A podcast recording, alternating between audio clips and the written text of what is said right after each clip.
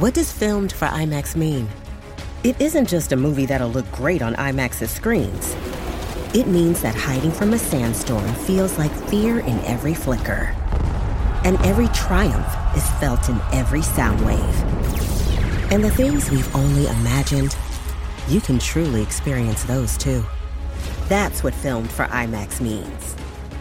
Get tickets to experience Dune Part 2 now and IMAX's exclusive expanded aspect ratio.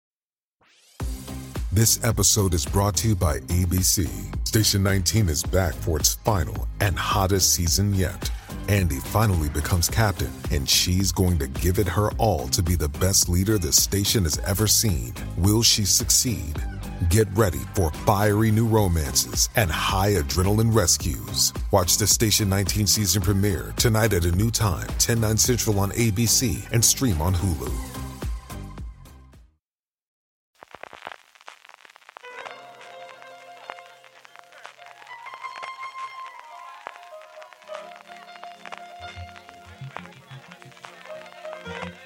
Estás escuchando Fuera de Series con CJ Navas. Bienvenidos a Streaming, el programa diario de Fuera de Series en el que un servidor CJ Navas te trae las principales noticias, trailers, estrenos y muchas cosas más del mundo de las series de televisión. Edición del jueves 18 de mayo con muchas fechas de estreno. Llevamos un montón de fechas de estreno esta semana. A esto parece que no le afecta la huelga de guionistas. También, como todos los jueves, tendremos el top 10 de Netflix y acabaremos con una buena noticia muy deportiva. Arrancamos, como es habitual, con el minuto resultado de la huelga de guionistas con dos novedades. En primer lugar, el comité negociador de la WGA, por primera vez desde que lo hiciese el día que se rompieron las negociaciones, ha mandado un comunicado a todos sus afiliados, que evidentemente a los minutos ha sido ya filtrado a prensa, en el que cifran lo que costaría a los productores lo que ellos están demandando en 429 millones al año, añadiendo además que sería de 343 millones para las ocho grandes productoras con las que están negociando. A continuación venía el párrafo lógico de decir, y estas mismas productoras que nos niegan 429 millones de dólares al año ganan miles de millones gracias a nuestro trabajo, lo que se añadiría a una nota que sacaron el día anterior diciendo que la huelga estaría costando al Estado de California 30 millones de dólares al día.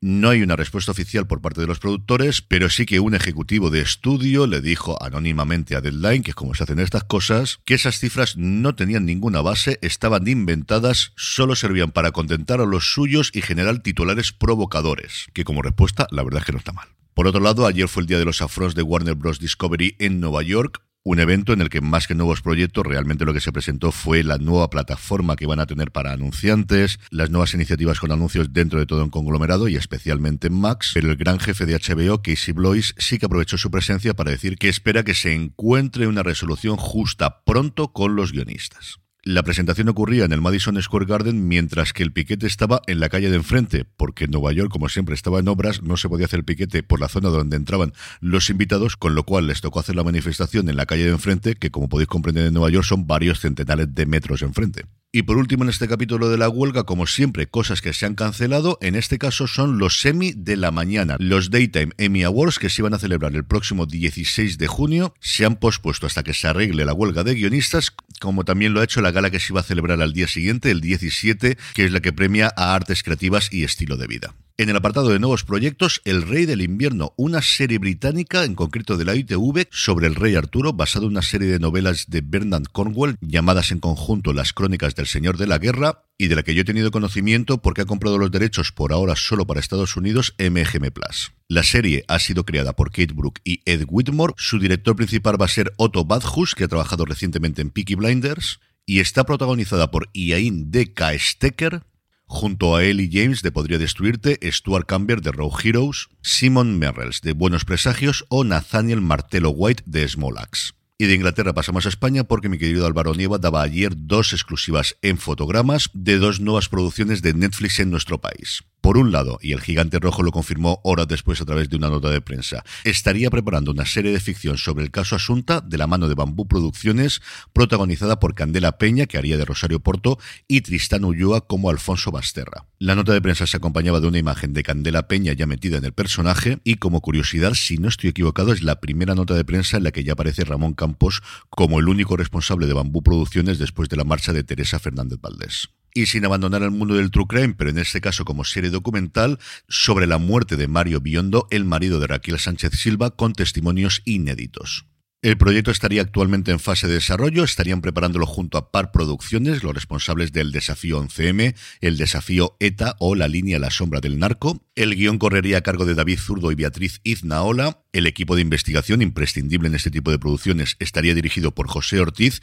y la directora sería María Pulido. En el apartado de renovaciones y cancelaciones, The Lazarus Project ha sido renovada por una segunda temporada en TNT, es de las pocas producciones que le queda todavía en Estados Unidos a TNT. Y Hulu, para sorpresa de absolutamente nadie, ha ordenado nuevos episodios de Las Kardashian. Y vamos con las fechas de estreno, que como os he adelantado al principio, tenemos unas cuantas. Por un lado, Movistar Plus ha anunciado para el próximo 28 de junio la serie documental Cero, la revista que sacó del armario a un país. El documental evidentemente se centra en la revista que se publicó en España desde el 98 hasta el 2009 y contará con entrevistas a los protagonistas de las portadas más famosas de la revista, gente como Jesús Vázquez, Boris Izaguirre, Anabel Alonso, Nacho Duato, Eduardo Casanova, Alaska o Gaspar Llamazares, algunos de sus columnistas habituales como Luis Antonio de Villena y el staff de creadores detrás de las páginas, fotógrafos, director de estilos, redacción y por supuesto su fundador Miguel Ángel López. La serie ha sido ideada por Damián Einstein y Mario Suárez, que se han repartido las funciones de dirección para Damián y de investigación y documentación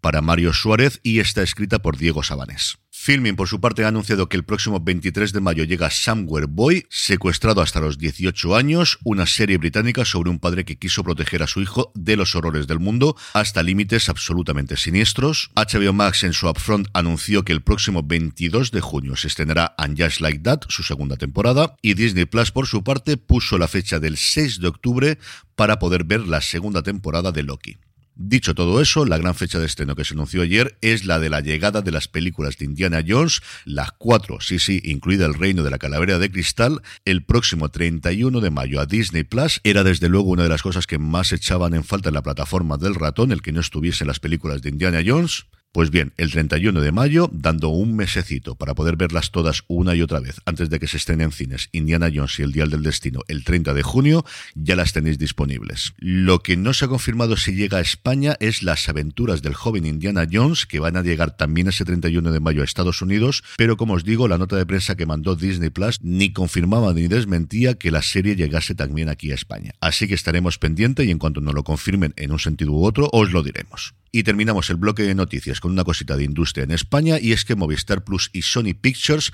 han renovado su acuerdo que incluye la extensión de la transmisión de los canales AXN y AXN Now. El acuerdo hará que Movistar Plus sea la segunda ventana después del estreno en cines de películas como Spider-Man Cruzando el Multiverso, Gran Turismo, Equalizer 3, la próxima entrega de la franquicia Caza Fantasmas y los próximos largometrajes del universo de personajes Marvel que tienen los derechos Sony como Kraven el Cazador, El Muerto o Madame Web. Y junto a esto, como os decía en el titular, la confirmación de que tanto XN como XN Now, ojo, nada se dice sobre XN Movies, el nuevo canal nacido a partir de XN White, solo se nombra XN y XN Now, pero el caso es que tanto el canal lineal como el canal de contenido bajo demanda seguirán estando disponibles en la plataforma de Telefónica sobre un periodo que se cifra nota de prensa en varios años. Digo yo que en el contrato se pondrá si son tres o son cinco, pero en la nota de prensa no lo decían, simplemente varios años. En el apartado de vídeos y trailers, Max, y aquí ya hay que decir Max porque los americanos ya están utilizando Max, ha presentado un avance de Conan O'Brien Must Go, que es uno de estos programas que haces cuando ya has triunfado en la vida, como siempre os digo, cuando te pagan por viajar y por comer, que es trabajo, que yo no lo dudo, que son horas de rodaje, que tienes que comerte cosas que no te apetecen, e ir a sitios, ya, ya, lo que tú quieras. Cuando te invitan a viajar, a comer, te pagan y eso además se rueda, es cuando has triunfado en la vida. Bueno, pues Conan O'Brien,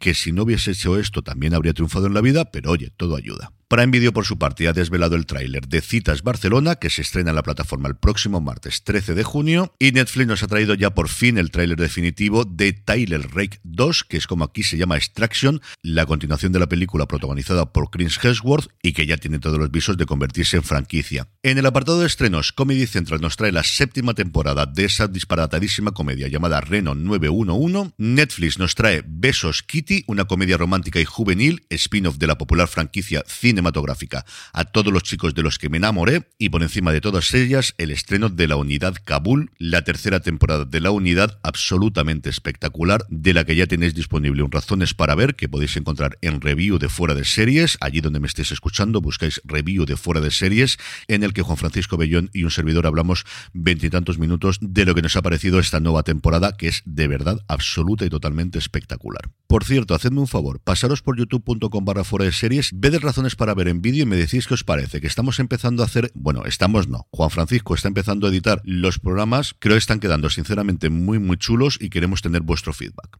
Es jueves y como todos los jueves tenemos el top 10 de Netflix, un top 10 en el que hay una única novedad, que es la que ocupa el puesto número 10, que es, polémicas aparte, la primera temporada de La Reina Cleopatra. Hasta el 9 baja la segunda temporada del Niño Ciervo, Sweet Tooth, en el 8 la segunda temporada de Sin Tetas No hay Paraíso y en el 7 también segunda temporada, en este caso de Pálpito. Hasta el 6 baja la diplomática, hasta el 5 baja la segunda y última temporada del baile de las luciérnagas, en el 4 entra directamente la primera temporada de los Bridgerton, este es el efecto de la reina Charlotte, en el 3 se queda la segunda temporada de Bienvenidos a Edén, en el 2 una semana más la primera temporada de Los pacientes del doctor García, me tiene absolutamente fascinado esto, y en el 1 por segunda semana consecutiva y para sorpresa de absolutamente nadie, La Reina Charlotte, una historia de Bridgerton. Y terminamos como siempre con la buena noticia del día y es que hoy arranca el segundo Major, el segundo gran torneo de golf de la temporada, el campeonato de la PGA americana que no tiene la tradición del Masters, que no tiene la tradición del Open británico, pero que es en cuanto a presencia el mejor torneo que se puede ver a lo largo de toda la temporada porque es el único torneo en el que están los mejores del momento. Los 100 mejores jugadores del ranking en la actualidad son los únicos que pueden competir,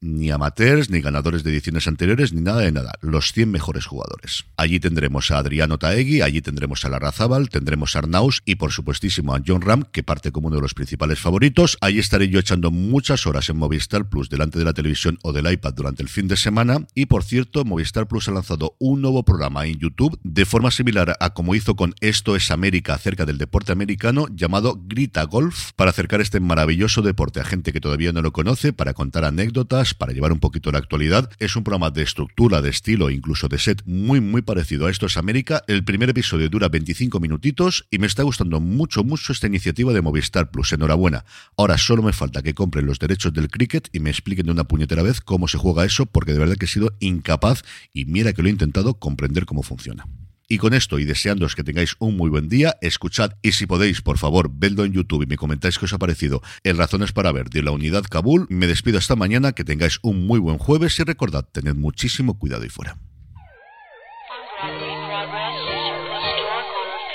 drive and 124